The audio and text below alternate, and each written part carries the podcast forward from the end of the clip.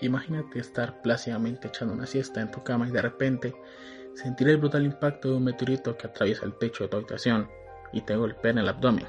Suena ciencia ficción, ¿verdad? Pues de hecho casi lo es, porque las probabilidades de que esto ocurra son de aproximadamente una entre 1,6 millones.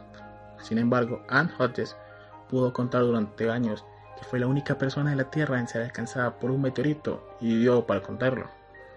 Todo ocurrió la tarde del 30 de noviembre de 1957, cuando Anne descansaba en su casa de Silacauga, en el estado americano de Alabama.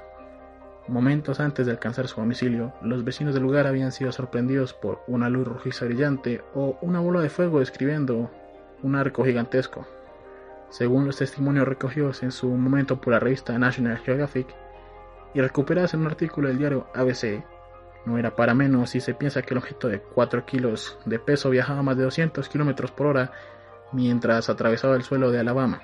Por suerte para Anne, el meteorito de Silacauga, o la roca de Hodges como fue posteriormente bautizado, se fragmentó momentos antes del impacto, por lo que únicamente un fragmento menor llegó a impactar contra el costado izquierdo de su abdomen. El revuelo montado por el impacto fue mayúsculo, y más en un contexto como el de la Guerra Fría en el que el pánico a un ataque nuclear impregnaba la mente de los habitantes de los Estados Unidos. Es por ello que las fuerzas aéreas no tardaron en tomar posesión del objeto espacial, prometiéndole el retorno a Hodges una vez estudiaran sus características. Sin embargo, la casera de Hodges, llamada the Guy, reclamó la propiedad del objeto espacial. Finalmente, un litigio estableció que la casera recibiría 500 dólares en compensación por los destrozos de su propiedad, pero que la propietaria del meteorito sería únicamente Anne Hodges y su marido, quien poco después intentó venderlo sin éxito alguno.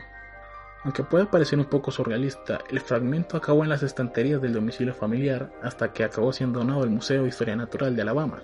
Allí concluyeron que se trataba de un meteorito de contrita con una antigüedad de 4.500 millones de años y que probablemente procedía del cinturón de asteroides entre Marte y Júpiter.